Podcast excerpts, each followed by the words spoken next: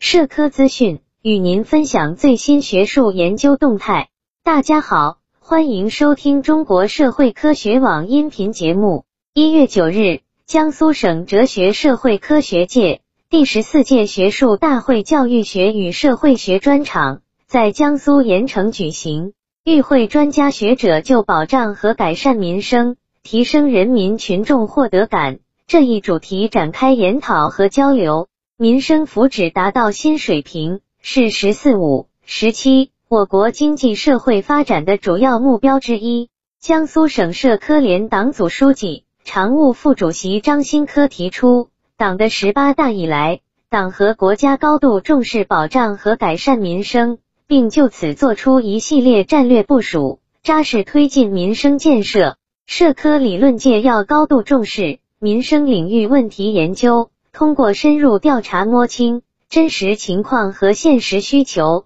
充分梳理总结经验，把逻辑规律搞清搞透，针对现实问题提出解决方案。南京师范大学教育社会学研究中心主任程天军认为，人的发展已逐渐成为我国教育的基本与核心评估域，教育公平的核心评估域由社会转为人。但在现实中，教育资源配置上的效率优先惯性与势能依然强劲，实现教育公平仍然处在由众社会向众人的转变过程中。要使教育摆脱功利主义影响，建构新教育公平观，需实现教育公平认识论的转换。南京大学社会学院副院长吴玉晓提出，当前我国的课外教育市场规模巨大。学科类和兴趣类两大类型的课外教育均与青少年发展密切相关。青少年的发展应当是综合的，